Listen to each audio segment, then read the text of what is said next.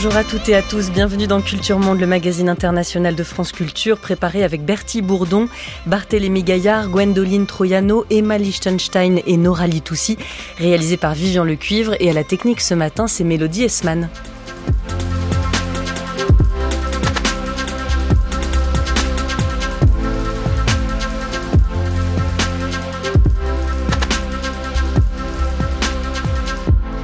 Culture Monde aux couleurs des carnavals cette semaine alors que c'est ouvert vendredi celui de Rio. Ce que ces fêtes populaires révèlent de rapports de force politiques, qu'elles soient encouragées par les pouvoirs en place ou investies par des voix dissidentes. Nous parlions hier de la fête des morts au Mexique, dont le sens a changé sous la violence, les disparitions et les crimes quotidiens. Demain, il sera question de la Feria de Séville, une fête de l'entre-soi. Aujourd'hui, le carnaval de la Nouvelle-Orléans, il a lieu en ce moment et comme chaque année, des tribus fictives d'Indiens noirs revendiquent leur droit à être un autre.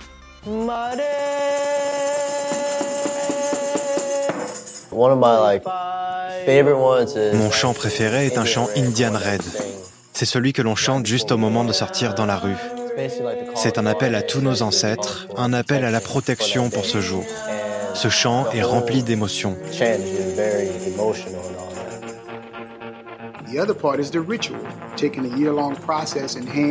C'est un processus complet qui dure une année entière pour coudre à la main et ajouter des perles à la main sur ces costumes.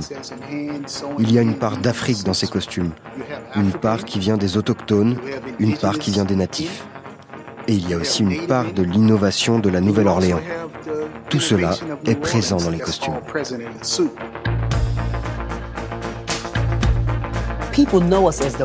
Les gens nous connaissent sous le nom des Mardi Gras Indians parce que l'on sortait pour Mardi Gras. On sortait à ce moment-là car on ne pouvait fêter Mardi Gras. Les Noirs n'étaient même pas autorisés à aller sur Canal Street pour fêter Mardi Gras. Il faut d'abord planter le décor au cas où l'on aurait oublié ces images. La Nouvelle-Orléans sur les rives du Mississippi. Le 29 août 2005, l'ouragan Katrina fait sauter les digues reliées au lac Pontchartrain au nord de la ville. En quelques heures, 80% des rues sont englouties sous les eaux. Laurent Godet écrit dans son livre Ouragan les quartiers noirs les plus immédiatement touchés. Ce pays en lambeaux qui continue à cracher sur ses nègres, comme le dit la vieille Joséphine enveloppée dans le drapeau américain pour entrer dans le bus qui l'évacue. Et la Louisiane monte avec moi, dit-elle, les bayous, les jacinthes et leur odeur écœurante, le corps jamais retrouvé de mon mari, les regards d'insultes dans le bus et même le vent, je ne laisse rien derrière moi. Depuis Katrina, la population de la Nouvelle-Orléans est à 58% composée d'Afro-Américains, ils étaient 67% avant la catastrophe. Alors pourquoi raconter cela dans une émission sur le carnaval de la Nouvelle-Orléans qui a lieu en ce moment comme chaque année? Parce qu'historiquement, ce carnaval était réservé aux Blancs et que dans ces marges, dans les ruelles des quartiers ouvriers de la ville comme Trémé, Ward ou Carrollton, plusieurs communautés noires ont revendiqué leur droit de faire la fête. Parmi eux, les Black Indians, des néo-orléanais d'origine africaine, mais qui se revendiquent soit des origines communes avec les Amérindiens, soit simplement des codes culturels communs, eux qui connaissent si bien ce qu'est de vivre à la marge, de vivre à la frontière. Bonjour Eric Doady. Bonjour. Merci d'être avec nous. Vous êtes sociologue, auteur avec Lola Reinertz de 100 ans de musique à la Nouvelle-Orléans, paru aux éditions Le Mot et le Reste euh, il y a deux ans. Nous sommes également avec Aurélie Godet. Bonjour. Bonjour. Bienvenue à vous. Vous êtes maîtresse de conférence en histoire des États-Unis à, à l'université de Nantes. Alors, on est en plein Mardi Gras à la Nouvelle-Orléans et le Mardi Gras, la date du Mardi Gras, elle était fixée cette année au 13 février, donc hier. Alors qu'est-ce qu'il s'est passé hier, Aurélie Godet, dans les rues de la Nouvelle-Orléans, comme chaque année pour Mardi Gras? Oui, effectivement, Mardi Gras, c'est une journée euh, très riche à la Nouvelle-Orléans, dont on ressort en général euh, très fatigué, mhm. puisque c'est une journée de gros défilés, euh, les défilés notamment de Zulu et, de Rex. Donc, lors de ces défilés, les, les, les, personnes costumées sur les chars lancent à la foule des rangs de perles en plastique, des gobelets, toutes sortes d'objets au son des, au son des fanfares, hein, les marching bands ou de, gros tubes hein, du carnaval comme Carnival Time ou Mardi Gras Mambo. Mais il y a également des, voilà, des, en, marge de ce carnaval officiel, de, ces grands défilés, il y a également des groupes à pied, de nombreux groupes à pied qui font euh, la part belle euh, à la créativité individuelle, donc euh, avec des, une taille voilà, de, de groupes plus, plus réduite. Donc je pense ici à la Société de Sainte-Anne et puis évidemment aux, Black Indians dont on, dont on parlera aujourd'hui. Et là, effectivement, on a des traditions qui sont très différentes et, et, et parfois inconnues des touristes qui viennent à la Nouvelle-Orléans pour Mardi Gras. Parce qu'ils sont dans les marges, ils sont dans les ruelles à côté euh, du défilé officiel, où ils l'ont longtemps été en tout cas, euh, ces Indiens noirs qui se regroupent en tribus et qui commencent leur procession dans les ruelles. Okay, so make sure you get the big chief the moment he steps out. Stay a while, man, just long enough to establish you. But come back quick so we're sure we got the chief.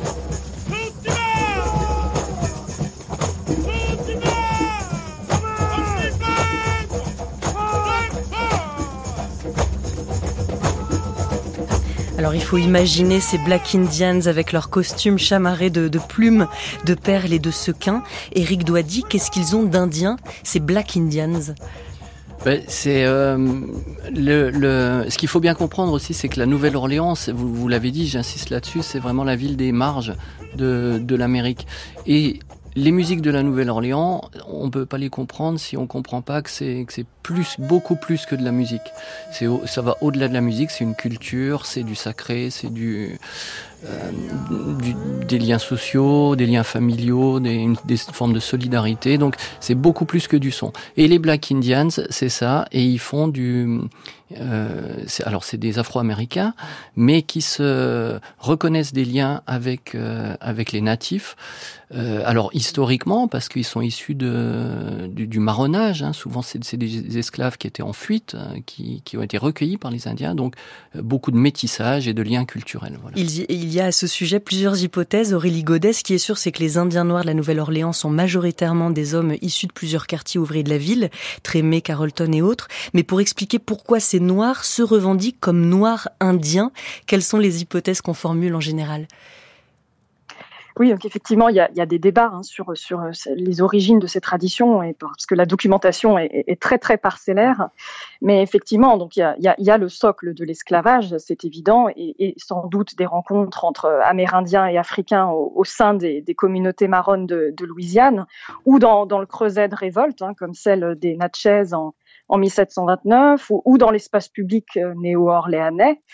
Et ensuite, bah, il y a eu une, une sorte de requalification des, des autochtones en gens de couleur à la fin du 19e siècle, ce qui fait qu'on a perdu en fait la trace de ces métissages. Euh, beaucoup d'Indiens se sont vus requalifiés de noirs.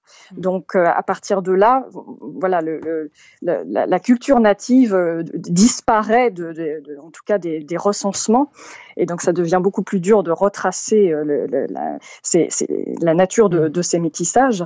Mais il y a effectivement d'autres d'autres hypothèses, comme celle par exemple de l'influence des, des Wild West Shows euh, sur le type de costume arboré par, par les premiers Black Indians. Vous voulez dire les, costumes, les, les, spectacles itinérants du Buffalo Bills euh, Wild West Show qui venaient souvent dans ces villes de Louisiane et qui auraient peut-être donné des, des idées parce que c'était toujours très entraînant dans, dans les villes et les villages que ce euh, Buffalo Bills Wild West Show. Voilà, il, restait plusieurs semaines et ils défilaient eux-mêmes dans les rues. Donc euh, ça a pu influencer effectivement l'identité visuelle et notamment les couronnes de plumes, euh, les, tabliers plutôt que les peaux et couvertures euh, que portaient les nations autochtones de Louisiane en réalité. Donc il y a un imaginaire de l'Indien des plaines qui a pu effectivement euh, euh, se mélanger à des traditions festives euh, plus, plus africaines. Et Éric Douady, c'est vrai que ces, ces, costumes, ces pratiques indiennes mimées par les Noirs de la Nouvelle-Orléans ne ressemblent pas à celles des Indiens de Louisiane. C'est vraiment celles des Indiens des plaines, les Sioux, les Cheyennes. Vous vouliez dire quelque chose? Non, non, c'est juste les, les premiers, euh, les premières tribus, donc les gangs qui se, qui se sont formés. Euh, on parlait du, Aurélie Godet mentionnait le, le Buffalo Bill Wild West Show. C'était les euh, Creole Wild West, euh, Yellow Pocahontas. Donc c'est vrai, ça fait vraiment référence à ça. Hein. Leur nom les noms qui se sont donnés font vraiment référence à ça. Vous voulez dire les noms des groupes qui sont constitués dans les marges du carnaval font référence euh, vraiment à cette histoire-là et, font référence à ces Indiens qui restent dans l'imaginaire collectif américain euh, des figures, une figure de résistance au, colonialisme. Vous citiez Aurélie Godet, les Indiens Natchez, notamment qui ont été de grands adversaires des Français à l'époque où la Louisiane appartenait à un territoire français plus large, la Nouvelle-France, jusqu'en 1763.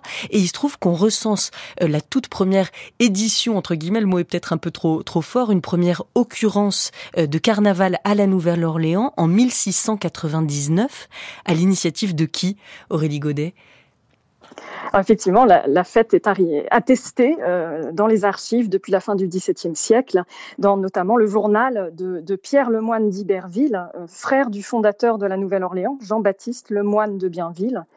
Et mm, dans son journal, donc, il précise qu'un un Tédéum euh, a été chanté le jour de Mardi Gras au lieu baptisé Pointe du Mardi Gras sur, la rive d'un bayou qui s'appelle également Bayou du, Mardi Gras. Donc effectivement, la, tradition est attestée depuis, depuis longtemps euh, en Louisiane. Ensuite, on a quelques petites traces euh, ponctuelles. On a une lettre datée de 1725 d'un père capucin à sa hiérarchie qui se plaint du fait que les colons louisianais euh, respectent moins le carême que le carnaval.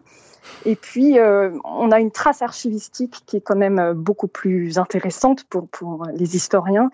c'est celle d'un qu'on trouve dans un, dans un récit de voyage d'un employé de la Compagnie des Indes, Marc-Antoine Caillot, qui mentionne dans, donc dans, ce, dans ce récit une mascarade, une mascarade qu'il a, à laquelle il a participé et qu'il a organisée en plein milieu de la révolte des Natchez, justement. Mmh. Euh, donc en, en, 1730, il y a une sorte de parenthèse dans son récit. Euh, au cours de laquelle il, il, parle de l'indigrat et de son déguisement de bergère euh, et d'une procession euh, vers un bal masqué dans le Bayou Saint-Jean, précédée par des esclaves qui portent des torches. Et, donc là, avec cette idée que, les esclaves portent les torches mais ne sont pas masqués, on trouve comme une première trace de l'exclusion en fait des, Africains du carnaval. Et quand la Louisiane est vendue aux États-Unis par Napoléon en 1803, à quoi ressemble ensuite le carnaval tout au long du 19e siècle? Est-ce que les notables de la ville, blancs et anglophones, se l'approprient eux aussi? Surtout comment se l'approprient-ils? Parce qu'on sait qu'ils se l'approprient.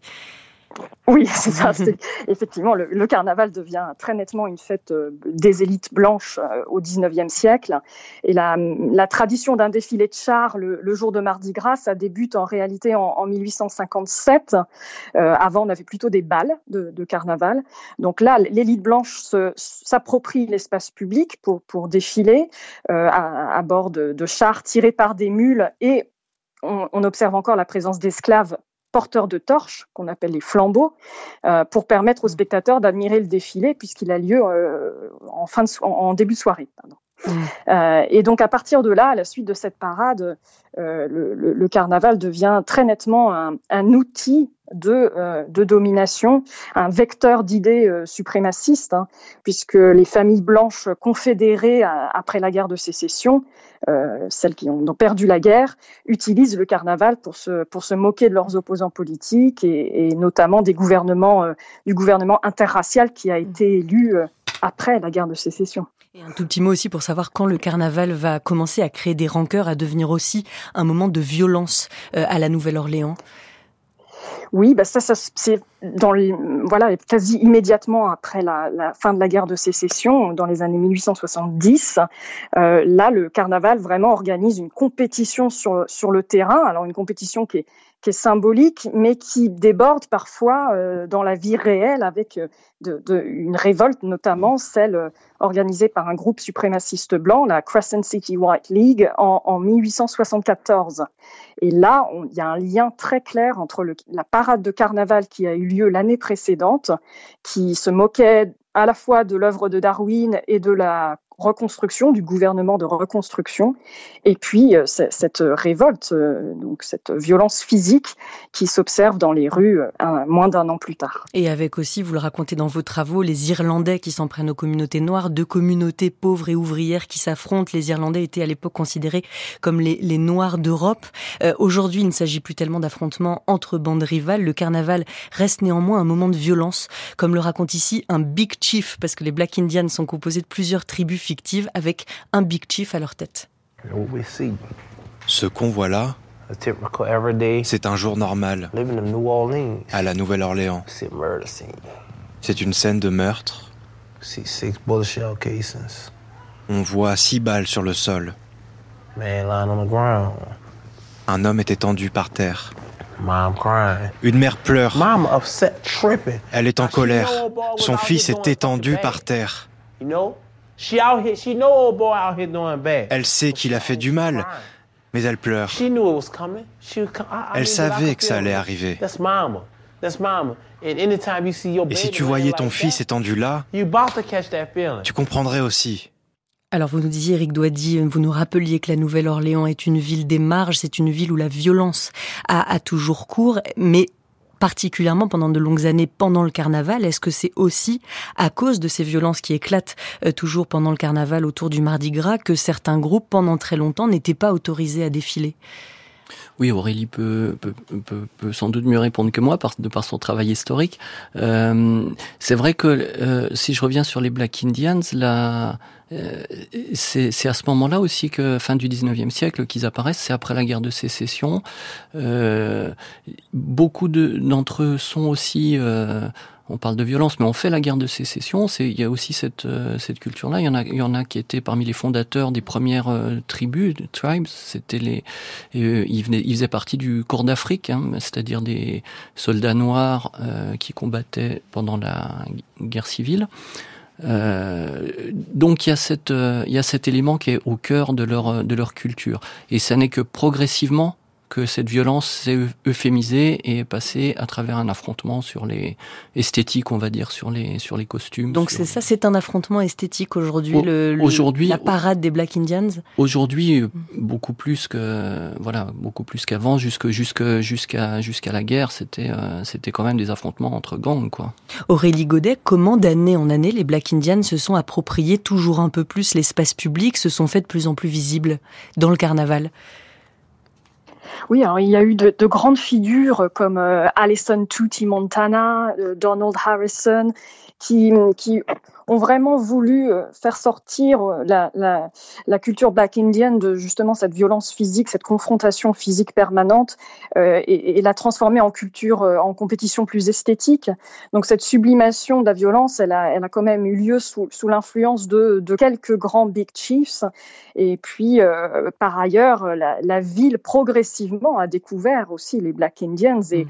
et jusqu'à en faire l'étendard euh, d'une forme de résilience dans l'après-Katrina. Donc tout, ça, c'est un processus qui s'est étalé sur une cinquantaine d'années, on, va dire, qui, et qui ont permis à la, culture black indienne d'acquérir le statut prestigieux qu'elle a aujourd'hui. Alors statut prestigieux, tout en négociant, enfin tout en négociant, est-ce que c'est antinomique, je ne sais pas, mais en tout cas les black indians ont négocié euh, d'année en année avec la mairie pour euh, pouvoir avoir accès à cet espace public sans se faire molester à chaque fois par la police. Comment ont-ils négocié?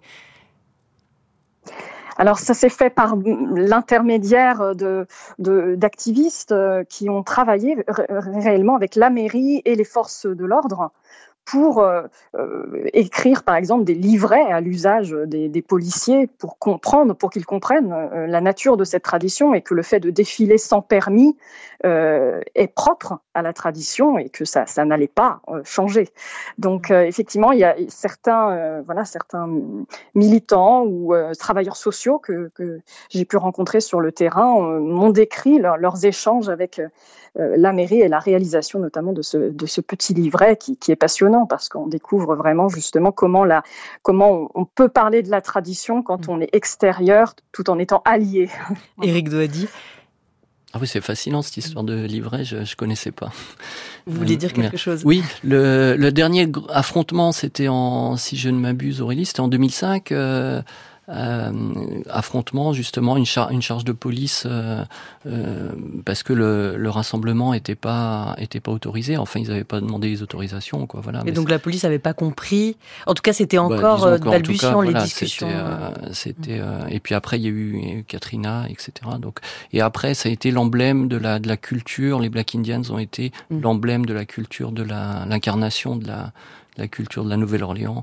Donc c'était beaucoup plus difficile de les de les, les, expulser, de les exclure. Les policiers qui très très longtemps et toujours encore procèdent à des contrôles, des interpellations quand euh, elles tombent sur ces défilés à, la marche du carnaval. Les policiers qui de toute façon sont partout. À la Nouvelle-Orléans pendant le carnaval, il faut bien sûr euh, aussi assurer la, la sécurité. That's it, midnight. Anyone else gets murdered now, it's an Ash Wednesday killing.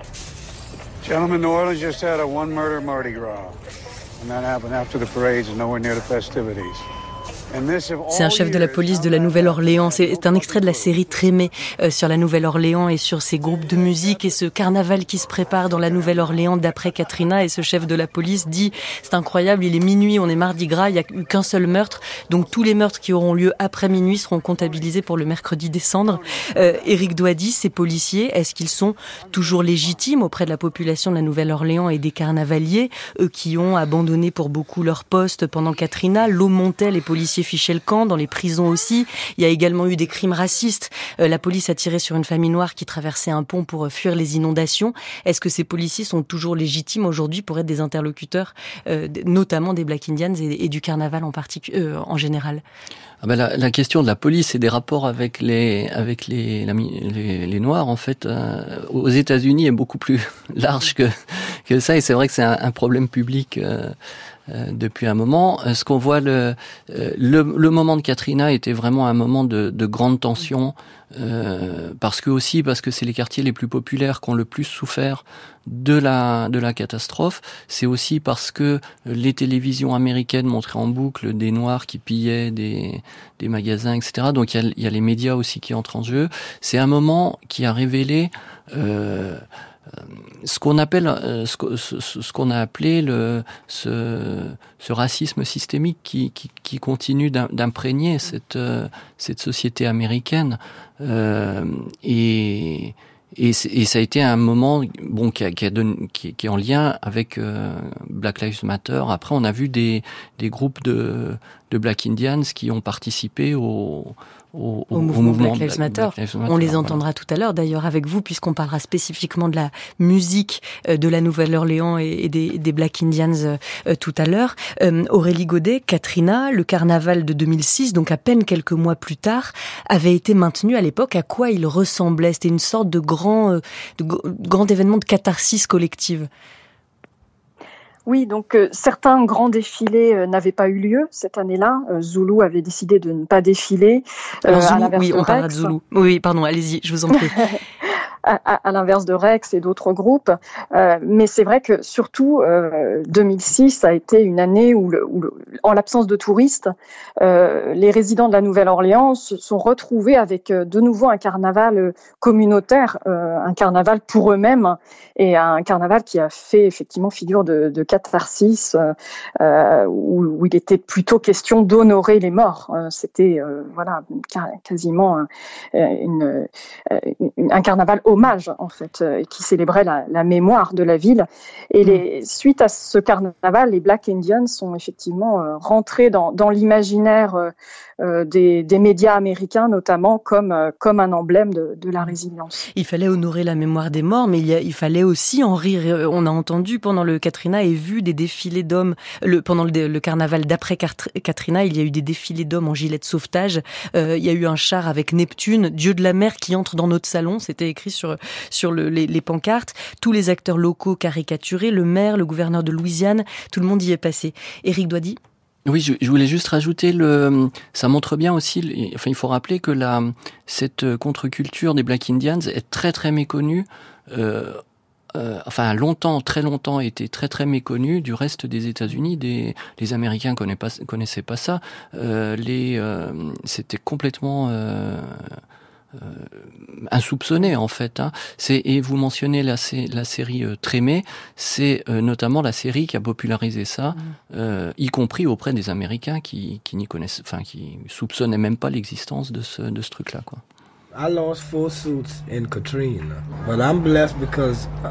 J'ai perdu quatre costumes pendant Katrina, mais je remercie Dieu parce que certains de mes costumes étaient sur mon lit, et mon lit était dans l'eau pendant deux semaines. Heureusement, les autres étaient au-dessus du lit. Ceux qui étaient en dessous ont été trempés. Avant Katrina, je sortais pour le carnaval pour m'amuser seulement. Mais aujourd'hui, ça a du sens. Ça a un vrai sens pour toute la ville. Le Big Chief avait perdu ses quatre costumes, un Big Chief parmi toutes les, euh, tous ceux qui représentent les tribus des Black Indians. Ces costumes, il faut en parler, Aurélie Godet, toujours plus beau, toujours plus fou euh, d'année en année. Euh, le coût que ça doit représenter, parce qu'ils fabriquent vraiment tous leurs propres costumes sans machine à coudre. Ils y passent combien de temps? Oui, alors on va, c'est toute l'année, alors pas au même rythme forcément. Tout s'accélère évidemment dans les dans les dernières semaines avant Mardi Gras, mais c'est un travail, oui, d'un d'un an pour un costume euh, qui mobilise alors les les ceux qui vont le porter évidemment euh, en premier lieu, mais également leur entourage. Hein. Il faut pas oublier que c'est un travail quand même plus collectif euh, autant qu'individuel. Euh, les épouses, par exemple, des Big Chiefs sont sont elles-mêmes de grandes couturières. Hein elles, aident dans, la confection des broderies, sur, les tabliers. Euh, la famille entière, hein, les cousins, les, oncles, les tantes, enfin tout le monde se retrouve autour d'une table pour aider euh, ceux qui vont porter les costumes à être prêts dans les temps Dieu sait que certains euh, voilà, ne, parviennent pas tout à fait le, jour de Mardi Gras à, avoir un costume euh, complet. Et vous écrivez que la valorisation du statut d'Indien se fait sans doute pour ces Black Indians au détriment de leur ascension socio-économique parce que ça leur prend un temps fou, ça coûte des, milliers de dollars, mais elle leur apporte en contrepartie la reconnaissance et le respect de, de leur voisinage. Comment ont été considérés euh, dans les années 50 et 60 en plein mouvement des, des droits civiques Comment on les a considérés ces noirs grimés en indiens par tous ceux, tous, ceux qui se battaient pour la reconnaissance de, des Noirs et qui voyaient des, des Noirs mimés, soit des Indiens, soit des Zoulous, puisque vous parliez du Zoulou Club et on peut euh, donner plus de détails. Oui, parce qu'effectivement, dans les années 50, les Black Indians sont encore, euh, sont encore inconnus de la majorité des Néo-Orléanais. Et donc, ce ne sont pas eux qui vont être ciblés lors du mouvement des droits civiques pour leur, euh, ce qu'on pourrait qualifier avant l'heure d'appropriation culturelle. On pourra en débattre peut-être plus tard. Mais effectivement, c'est plutôt le groupe Zulu euh, qui est un, club, un social aid and pleasure club, donc un, club qui vise à, l'aide mutuelle entre ses membres. Donc c'est ce club-là qui va faire l'objet des principales attaques euh, parce que on, on estime qu'effectivement ça pratique du, du blackface ou qui est en réalité peut-être plus un white face parce que les Zoulous se griment en blanc se moquant des Noirs. Donc il y, a, deux couches de peinture en réalité. Il y a la peinture blanche et la peinture noire par-dessus.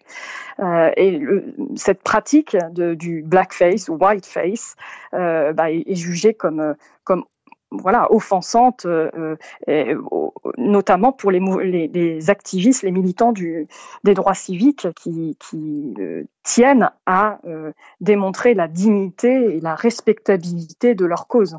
Et, et, peu Donc à, peu... ce moment-là, effectivement, Zulu est en danger. Et, et, et, il se vide et on décide même de l'ouvrir au blanc pour perdurer. C'est encore le cas alors oui, tout à fait, c'est encore le cas. Donc effectivement, le nombre de Zoulous, le, le nombre de membres de Zoulous a, a, décliné très fortement dans les années 60 jusqu'à euh, atteindre le chiffre de 16, hein, 16 membres. Ah, c'est un tout petit club. Ce sont tous de tout euh, petits clubs de toute façon. On parle là à des échelles euh, tout, toutes petites. La Nouvelle-Orléans est immense, mais même les quartiers sont petits, les groupes sont petits. C'est vrai, il y, a, mm. il y, a, cette dimension provinciale malgré tout de la ville, mais Zulu aujourd'hui c'est des milliers de membres, hein, donc on est quand même passé voilà d'une grosse organisation à une toute petite organisation, euh, au point que Zulu a abandonné brièvement le blackface en réalité euh, pendant un an euh, au, cœur des années 60. Mais ensuite ils ont ils ont de nouveau ils, se, ils, se, ils ont fait leur marque de fabrique de nouveau à, à, partir de 1967. Ils ont jeté des ponts avec l'Afrique du Sud pour éloigner justement ce spectre de l'appropriation culturelle du, du. Euh, et c'est une organisation surtout qui s'est embourgeoisée avec le temps qui, qui s'est ouvert au, s'est ouverte aux blancs et qui a intégré le calendrier officiel du carnaval à la fin des années 60. Donc il y a eu de, gros changements au sein de l'organisation lors de cette décennie cruciale pour, pour la ville de manière générale. Eux défilent dans le carnaval officiel. Éric Doidy. Euh, oui, je voulais juste rajouter le, le, le, coup du social club, euh, ces, cercles d'entraide et de solidarité, et c'est la même chose hein, que, euh, que, que qu'Aurélie euh, disait tout à l'heure avec les, les costumes des Black Indians. Dans le costume, hein, il y a toute la famille qui intervient, donc c'est vraiment pour insister, c'est vraiment l'aspect social de cette musique. C'est toute une communauté qui, à travers, à, travers ces, ces, pratiques de, de défilé, de musique, etc., c'est des liens familiaux, familiaux très forts. À, la Nouvelle-Orléans, c'est vraiment des, des, des familles euh, qu'on retrouve alors chez les Black Indians, chez les rappeurs d'aujourd'hui, mm. chez voilà, et c'est des liens, c'est les liens sociaux qui sont primordiaux dans cette euh, les liens du collectif. quoi. Et Aurélie Godet, les Black Indians, aujourd'hui, combien à peu près comptent-ils de membres et comment ils se recrutent euh, les uns les autres? Alors, on estime le nombre actuel de, tribus ou de gangs euh, à une quarantaine. Euh, alors, certains, certaines, certains de ces groupes sont plus, voilà, plus importants que d'autres. Ça, ça va en gros de 5-6 membres à une, une vingtaine, voire presque 30. Donc euh, c'est de taille très variable selon que il y a un, deux, trois chiefs, une, deux, trois queens, euh, etc. Alors pour ce qui est du, recrutement, euh, on est effectivement toujours quand même dans euh, un recrutement familial ou au sein du quartier, de la communauté, mais euh, il y a quand même une, certaine, une certaine ouverture de, la tradition à des profils un petit peu plus différents. Donc aujourd'hui on trouve des, avocats, des médecins, des, directeurs d'école parmi les Black Indians. Donc là aussi il y a, une certaine mobilité sociale qui, se fait, qui alimente la tradition et puis qui, euh, que la tradition permet aussi. Mais qui se caractérisent tous par la couleur de leur peau. Ils sont tous noirs. Je crois qu'il y a eu un blanc dans les années 80. Euh, voilà, un anthropologue euh, norvégien qui effectivement avait a défilé avec les Golden Eagles des, années 70 à 95, hein, donc sur une, assez longue période de temps. mais on est dans l'exception. Effectivement, c'est une tradition qui reste noire, mais encore une fois, il n'y a pas une communauté noire à, à, la Nouvelle-Orléans. Mm. Il y a, il y a des traditions euh, noires créoles. Euh, et puis, il y a, il y a les, les, descendants de ce qu'on appelait au 19e siècle les Noirs américains. Donc, ceux qui parlaient anglais étaient plutôt protestants. Donc, il y a, voilà, il y a, y a des influences diverses qui forgent cette communauté noire de la Nouvelle-Orléans. Et eux aussi ont leur groupe pendant le carnaval? Alors, pour ce qui est euh, notamment de la tradition créole noire de la Nouvelle-Orléans, là, euh, il y a notamment des balles de débutantes, en fait, euh, qui, à l'image des, balles de débutantes créées par l'élite protestante blanche après la guerre de sécession, il y a eu donc création de, de balles exclusifs pour des familles euh, qui désirent que leurs, euh, euh, jeunes filles, notamment leurs filles, fassent leur, rentrent dans la société, la société créole. Donc là, il y a, il y a aussi des hiérarchies sociales à l'œuvre au, sein du carnaval. C'est un monde totalement différent, celui des débutantes créoles et celui des Black Indians. Est-ce que les Black Indians aussi se griment le visage, se maquillent? Il me semble qu'il y a une règle au carnaval qui est de ne pas porter... Enfin, euh, il y a eu longtemps une règle de ne pas porter de masque ou quelque chose comme ça. Les, organisations carnavalesques qui n'étaient pas reconnues par euh, la municipalité n'avaient pas le droit de porter le masque pendant le carnaval et donc n'avaient pas le droit non plus de se maquiller. Est-ce que les Mardi Gras Indians ou les Black Indians, on les appelle euh, de, ces deux façons-là, euh, se grime également. Est-ce que ce débat, dans quel terme est-il posé aujourd'hui à la Nouvelle-Orléans, ce débat de se grimer, de euh, mimer euh, la carte, enfin presque de, prêter le flanc à, l'image caricaturale fantasmée des Zoulous dans un cas, mais de, des Africains dans, de toute façon de façon plus générale? Oui, alors paradoxalement, le, le, Mardi Gras, donc c'est le, le, seul jour où légalement les, les, les, les carnavaliers euh, peuvent euh, revêtir un masque. Donc le masque est, est, est, possible et même, euh, enfin voilà, tout à fait légal et, et je dirais même obligatoire mmh. dans certains groupes. Et, et certains Black Indians vont porter un masque qui couvre le visage, c'est le cas de la, de, de la tribu Fayayay, euh, et puis d'autres choisir euh, plutôt de, de, la, voilà, de la peinture euh, pour le visage, euh, ou certains avoir le visage entièrement découvert et, et, non peint. Donc il y a vraiment des, des traditions différentes de, de, ce point de vue-là, mais effectivement, la, la, on se, quand on se peint le visage, mmh. on le fait dans une sorte de, de rituel. Euh, les Black Indians le font le, matin de Mardi Gras dans, une atmosphère très, très solennelle qui peut rappeler effectivement des rites euh, autochtones pour le coup ou euh, africains. Et ça fait encore débat, alors pas entre eux j'imagine, mais avec qui ça peut faire débat aujourd'hui de reprendre ces clichés ou caricatures des Blancs pour en faire ce carnaval?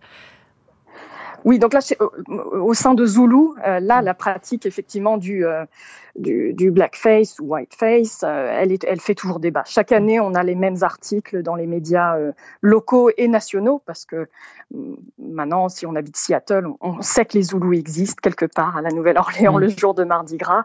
Et donc, c'est plutôt à l'extérieur même de la ville que le débat a lieu. Euh, parce que ceux qui résident à la Nouvelle-Orléans depuis quelques années ou ils sont nés, pour eux, ça ne, ça ne fait plus débat. On, s'attend à ce que Zulu, euh, voilà, que les membres de Zulu se peignent le visage, c'est admis, et on ne voit pas ça justement comme euh, de, l'appropriation culturelle ou de la, on ne voit plus ça comme, comme quelque chose de problématique. En tout cas. Alors le carnaval de la Nouvelle-Orléans n'est pas, euh, on vous entend, euh, n'est pas loin s'en faut, dominé par les Black Indians. Leur percussion résonne surtout à l'échelle des quartiers qui traversent. Tout cela ça fait sur des petites échelles, mais euh, ils ont tout de même laissé une empreinte sur plusieurs générations de musiciens de la Nouvelle-Orléans. Et c'est l'objet de notre focus tout de suite avec Eric Doady. France Culture, Culture Monde, Julie Gacon. La chanson aussi appelle l'esprit. Les percussions maintiennent cet esprit en mouvement.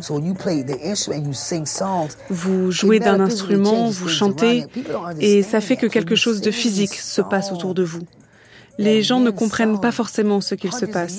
Vous chantez ces chansons que des hommes ont chantées il y a des centaines d'années. Ce sont les mêmes chansons. C'est là qu'il se passe quelque chose. Le témoignage de Gang Flag Big Easy des Hard Head Hunters, les chanteurs à la tête dure, extrait du documentaire We Won't Bow Down, nous ne nous inclinerons pas, qui date de 2020. Eric Doady, New Orleans, euh, vous avez écrit ce, livre, New Orleans, euh, 100 ans de musique aux éditions Le Mot et le Reste. On va parler qu'est-ce que je me suis dit? Qu'est-ce que ah, co-écrit pardon. Co-écrit pardon avec Lola Reynards que, que l'on salue. Euh, les Black Indians, est-ce qu'ils se sont toujours appuyés sur la musique, sur une certaine musique pour leur défilé Est-ce qu'il y a une musique Black Indian? Alors c'est une musique. Euh, alors il y, a du, il y a du, il y a de la vie d'abord. Il y a de la rue et c'est une, c'est des chants d'abord et puis des, des percussions, des percussions, des, des tambourins, des cloches, des sifflets, des choses comme ça. Euh, pas d'instrument au départ. Hein. Euh, et, et c'est une particularité de cette, cette musique, c'est qu'elle a d'abord été enregistrée euh, dans une forme euh, commerciale, on va dire, avec une instrumentation selon les modes euh, jazz ou funk. Ou... Et puis, c'est progressivement, c'est au bout d'un moment que seulement qu'on a enregistré des, des vrais groupes de Black Indians euh, dans des practices, donc dans des, c'est des séances d'entraînement qui font le dimanche euh, pendant à partir de l'automne pour le pour le carnaval, quoi. Enfin pour les événements du du carnaval. Mais euh, la forme, on va dire, traditionnellement dans les musiques euh, traditionnelles ou ethniques, on va, d'abord enregistrer la forme la plus pure, authentique euh, entre guillemets, quoi, voilà, et puis après ça va devenir commercial. Là, c'est presque l'inverse avec les Black Indians. C'est le procédé inverse. Alors il y a une chanson qui a à coup sûr été chantée hier ou qui le sera dans les prochains jours, c'est Aiko Aiko. On connaît bien la version des Dixie Cup. C'est une chanson qui a été reprise des dizaines et des dizaines de fois, et c'est celle de James Sugarboy Crawford qu'on entend là. Elle date de 1953.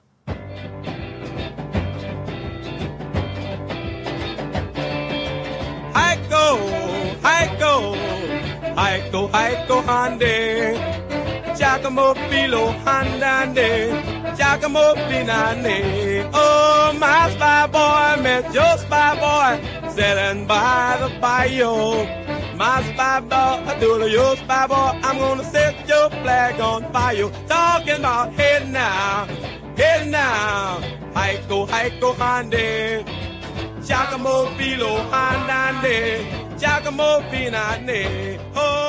1953, James Sugarboy Crawford. Qui est Sugarboy Boy, Eric Doidi bah, C'est un chanteur de rhythm and blues, hein, enfin ce qu'on appelle le rhythm and blues, c'est rien d'autre que du, rock and roll avec euh, voilà de, l'époque. Hein, c'est toutes ces musiques qui sont nées en grande partie à la Nouvelle-Orléans. Euh, et, et, cette chanson, est, les gens comprennent pas ce qu'il chante bien sûr parce qu'il fait référence en fait, c'est des, des chansons des Black Indians qui, qui vont à la bataille quoi. Donc ils, ils, marchent vers, euh, ils cherchent des, le gang adverse et à un moment le. Alors ce, qu'on n'a pas dit, c'est que les Black Indians, les tribus sont très hiérarchisées. Il y a des rôles. Donc il y a le Big Chief dont on a beaucoup parlé. Euh, c'est celui qui a la respectabilité, voilà, qui est un peu le le, le, patriarche de la, le patron quoi. Mm. Et puis après il y a les, il y a le, il y a le spy boy qui est le, euh, le petit gamin qui va au devant pour euh, pour euh, à l'affût des, des, autres des autres tribus quoi voilà euh, pour la bataille et donc Sugar Boy Crawford dans sa dans sa chanson il raconte voilà le mon spy boy a vu le tien et puis j'ai enflammé ton drapeau voilà euh... Là, il a 19 ans quand il chante. Il voilà. enregistre chez lui avec une bande de gens de son âge. my head now, head now. I go, I go, Andy. Giacomo Filo, Andy. Giacomo Filale. Dog in my head now, head now.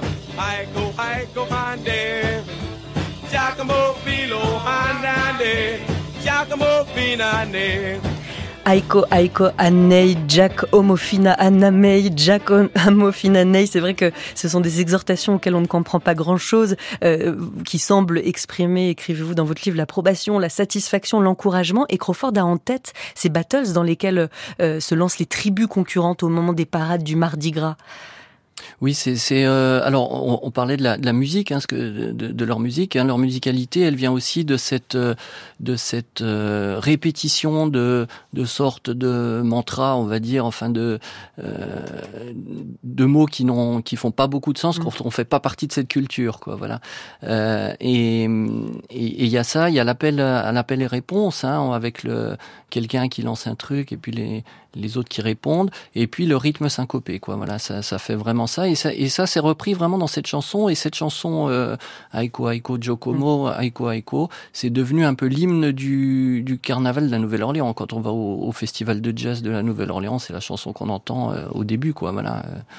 Sugar Boy qui disparaît de la scène en 1963, qui n'en révélera la raison que 40 ans plus tard. Il s'était fait tabasser par la police lors d'un contrôle routier banal. On en revient à notre sujet de tout à l'heure. Alors Sugar Boy se, ne se revendiquait pas, à ma connaissance, lui-même comme Black Indian. Les premiers à se revendiquer ainsi, c'était les Wild Magnolia.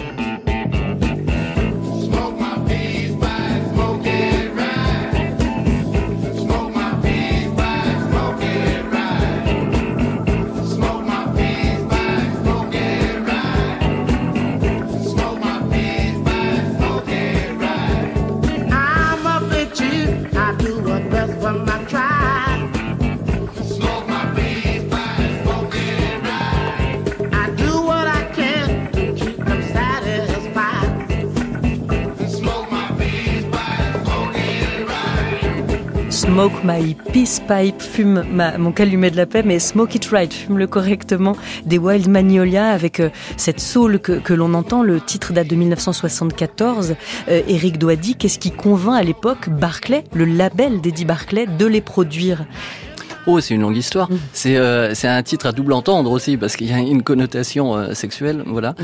euh, évidente. Et le et le en fait, c'est une découverte un petit peu fortuite d'un jeune producteur, je crois qu'il est suisse, Philippe Rowe, qui travaille chez chez Barclay et qui est fan d'un musicien de la Nouvelle-Orléans, Snook Siglin, un guitariste, superbe guitariste. Et il, va à la Nouvelle-Orléans pour le trouver, et puis en chemin, il rencontre les ces Black Indians, quoi. Voilà, c'est et il est totalement abasourdi parce qu'il était à milieu de soupçonner l'existence de ce truc.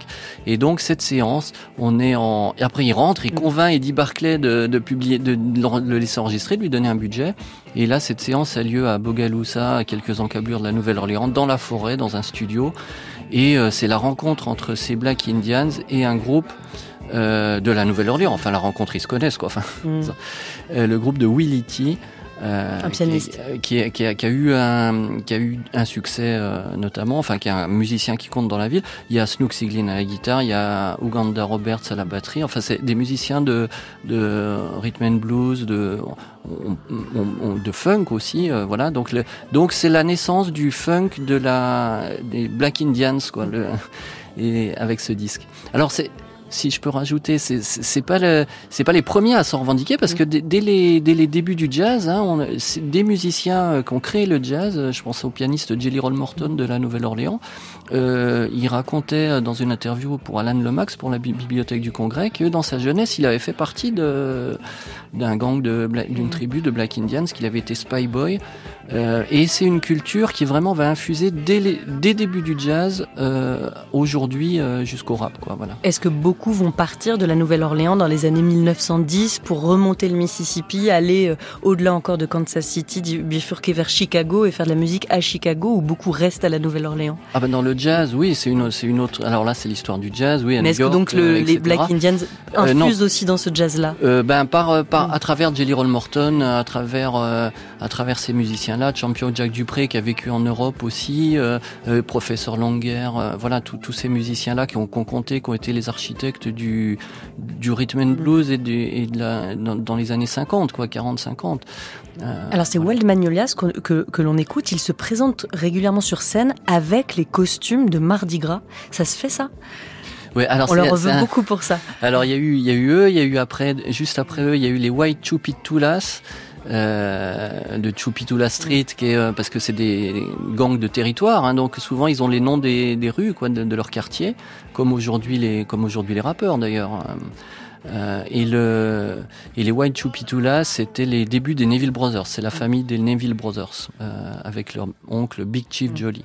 Donc il y avait les Wild Magnolias, les White Chupitulas, et eux, euh, c'est à partir de ce moment-là, le milieu des années 70, que on a commencé, enfin les Américains ont commencé à découvrir cette culture-là. Euh, il y a eu des documentaires qui ont commencé à être faits, etc. Et, et euh, au sein des, à partir de 80, euh, ils sont produits au, les moines Manuelia se sont produits ou Chupitulas se sont produits au festival de jazz et il y a eu un, un débat sur au, interne au mouvement sur le fait que ces costumes qui sont sacrés, euh, c'est pas simplement des costumes de scène quoi. Euh, c'est pas on peut pas on peut pas les emmener sur la scène du festival de jazz de Montreux. Ça c'est un débat interne entre eux voilà parce qu'il y a le côté sacré de cette Le côté sacré donc on leur en a mm. beaucoup voulu, on leur a dit qu'il manquait de respect aux costumes, aux ancêtres à qui ces costumes sont censés euh, rendre hommage, il y a des gardiens de la tradition aussi euh, pour les Black Indians de la de la Nouvelle-Orléans. Alors on fait un, un, petit saut dans le temps. Eric Douady, aujourd'hui, il y a encore euh, des groupes qui incarnent musicalement les Black Indians, on peut par exemple écouter Chawa.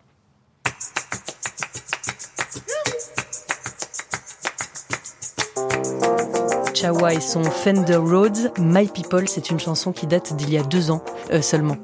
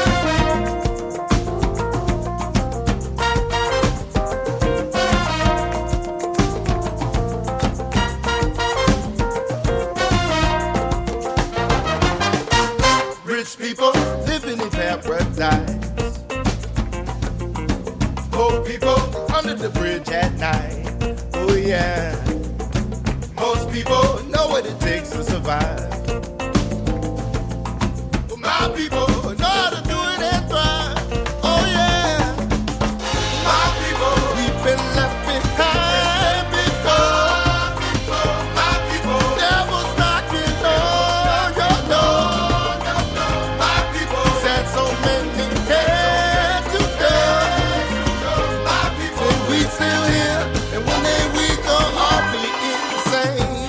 My People du groupe Chawa. Euh, et dans le clip, on voit des musiciens habillés en indien, en parure traditionnelle et coiffes à plumes, des costumes vert fluo, bleu turquoise, rose fuchsia qui dansent dans un cimetière qui paraît perdu au milieu des bois, puis dans une salle de concert, puis dans les rues.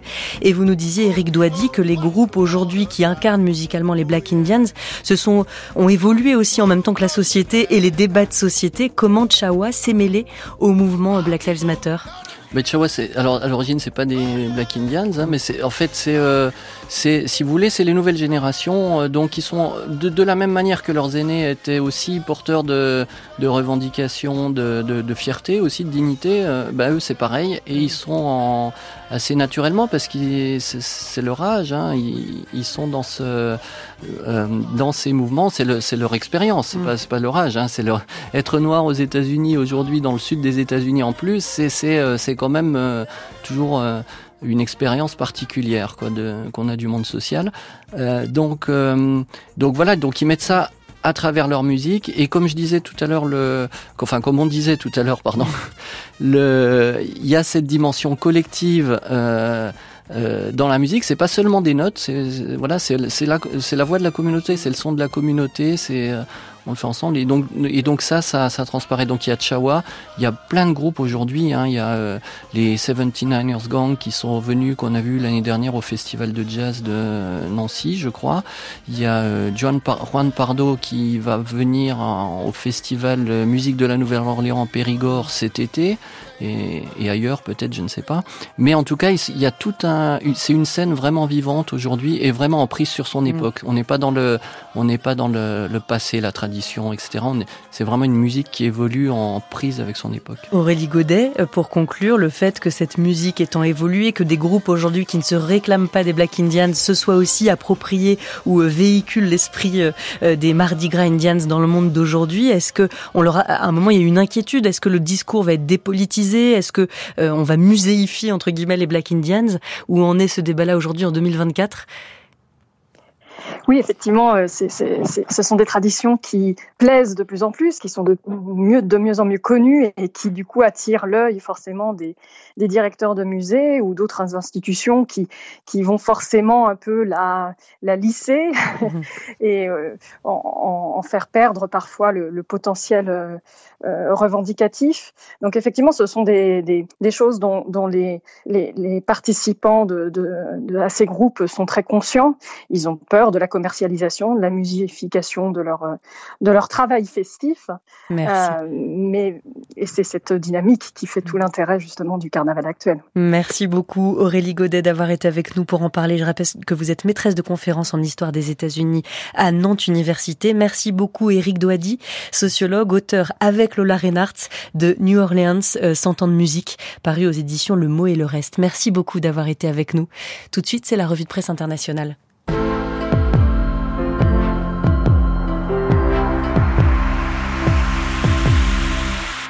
Revue de presse présentée par Ninoc Louis. Alors la colère des agriculteurs s'est temporairement calmée en France, on en a beaucoup parlé dans Culture Monde, mais pas en Espagne ni en Inde. Plusieurs autoroutes ont à nouveau été bloquées hier par les tracteurs en Catalogne et en Andalousie pour la deuxième semaine consécutive, avec des revendications très similaires à celles des agriculteurs français sur la concurrence déloyale, les lourdeurs administratives. Les agriculteurs espagnols alertent aussi sur les pertes qu'ils subissent. Ces deux dernières années, j'ai perdu 40% de ma récolte de céréales. L'an dernier, nous avons eu la sécheresse, une ruine. On aurait dû produire 4000 kilos de céréales, on n'en a produit que 1000, disent ces deux exploitants agricoles espagnols sur Euronews. Contrairement à ce qui se passe en France, ces manifestations sont organisées pour la plupart indépendamment des syndicats agricoles, remarque El País, et désormais indépendamment aussi de la plateforme 6F, de plus en plus connotée à l'extrême droite. Ce mouvement parallèle a réussi à mobiliser les agriculteurs dans un premier temps en relayant massivement les appels à manifester via TikTok, Telegram et WhatsApp. Mais sa porte-parole, Lola Guzman, a fait polémique, rapporte Cadena Ser. Elle a qualifié les policiers qui ont empêché des agriculteurs affiliés au mouvement de bloquer sans autorisation une autoroute de criminels. Le TA a tué quelques-uns d'entre vous, a-t-elle aussi déclaré, provoquant l'indignation générale. Les agriculteurs catalans mobilisés hier ont donc tenu à se démarquer de la plateforme, lit-on toujours dans El País. Les syndicats, eux, reprennent la main. Ils doivent rencontrer demain le ministre de l'Agriculture. Autre problème, même conséquence en Inde, où des milliers d'agriculteurs marchent en ce moment vers Delhi, raconte la BBC, à l'appel de 250 syndicats agricoles. Ils réclament des prix garantis pour leur récolte, une pause dans le remboursement des emprunts. Les autorités ont transformé la capitale en forteresse et l'ont barricadée à l'aide de fils barbelés et de blocs de béton pour empêcher les manifestants d'entrer, détaille le média britannique. Car il y a quatre ans, ces mêmes agriculteurs avaient occupé les rues de Delhi pendant des mois pour protester contre un projet de réforme de l'agriculture. Le gouvernement leur avait alors fait un certain nombre de promesses non tenues, rappelle Times of India. Les paysans sont aujourd'hui venus réclamer leur dû. Les travailleurs d'Europe du Sud, Ninoc Louis, sont de plus en plus précaires. Un chiffre fait la une au Portugal, 251 000, le nombre de travailleurs qui cumulent deux ou trois emplois, du jamais vu depuis au moins 2011 au plus fort de la crise économique, détaille l'hebdomadaire portugais L'Expresso. Il y a aussi plus de travailleurs en contrat précaire qu'il y a dix ans, et ce, malgré la mise en place en 2023 par le gouvernement socialiste d'une réforme pour un travail digne. La plupart de ces travailleurs précaires ont un niveau d'éducation faible. Ils travaillent dans le secteur des services, de l'hôtellerie, du tourisme, rapporte le journal. La problématique est la même en Italie, souligne l'hebdomadaire éponyme L'Espresso. Il y a du travail, mais sous-payé et pas pour les jeunes. Il n'y a jamais eu autant de personnes employées, lit-on dans le magazine, surtout depuis la période post-Covid. Sauf chez les 15-34 ans, ils sont 300 000 de moins à travailler depuis 2012. Certes, ils sont aussi moins nombreux dans la population générale, concède l'Espresso, mais ce n'est pas la seule explication. Les jeunes en ont marre de donner de leur temps pour des salaires faibles et des conditions de travail difficiles, illustrées justement dans cet autre reportage du magazine consacré aux facteurs intérimaires italiens. Ils enchaînent les contrats courts, les horaires décalés, les heures pas toujours déclarées, avec au-dessus de leur tête cette épée de Damoclès. Vous savez si votre contrat sera renouvelé quelques jours seulement avant son expiration, raconte un facteur d'Émilie-Romagne. Il faut tout endurer et oublier vos vacances. Et si depuis le XXe siècle, de nombreux Italiens ont traversé l'océan Atlantique, espérant y trouver une vie meilleure, le marché de l'emploi qualifié aux États-Unis ne fait plus rêver non plus, constate Bloomberg. Dans cet article, relayé par Courrier International, on apprend que les géants de la tech licencient à tour de bras, moins 32 000 postes en un mois. Les licenciements étaient autrefois tabous dans la Silicon Valley, ils font maintenant partie du quotidien, même quand les entreprises vont bien, constate Bloomberg. Alors pourquoi ces suppressions de postes? Deux explications avancées par le New York Times. Les entreprises ont embauché à tour de bras pendant le Covid et tous ces emplois ne sont plus nécessaires et l'intelligence artificielle change les priorités des firmes. Résultat, ces employés qui pensaient avoir trouvé un travail à vie se retrouvent sur le carreau en attendant un prochain boom de l'industrie technologique. Vous concluez votre revue de presse Ninok au Kazakhstan où les chevaux sont victimes d'une mystérieuse maladie. Dans les steppes du centre du pays, ils meurent par centaines, rapporte le média Eurasianet, balayés par une infection qu'aucun vétérinaire n'a réussi à identifier. Compagnon de route, de sport, symbole national, le cheval occupe une place essentielle dans la culture kazakh et dans sa cuisine, rappelle Eurasianet. Cette mortalité pourrait donc avoir des conséquences économiques pour les éleveurs de chevaux à viande. Heureusement pour eux, souligne encore le média en ligne, le contexte leur est largement favorable, avec une baisse constante ces dernières dernières années de la mortalité dans les élevages et une hausse de 7% de la consommation de viande équine en 2023. Les Kazakhs ne sont donc pas prêts de bouder leurs chevaux ni dans la steppe ni dans l'assiette. Eh bien, bon appétit. Merci beaucoup, Nino Louis.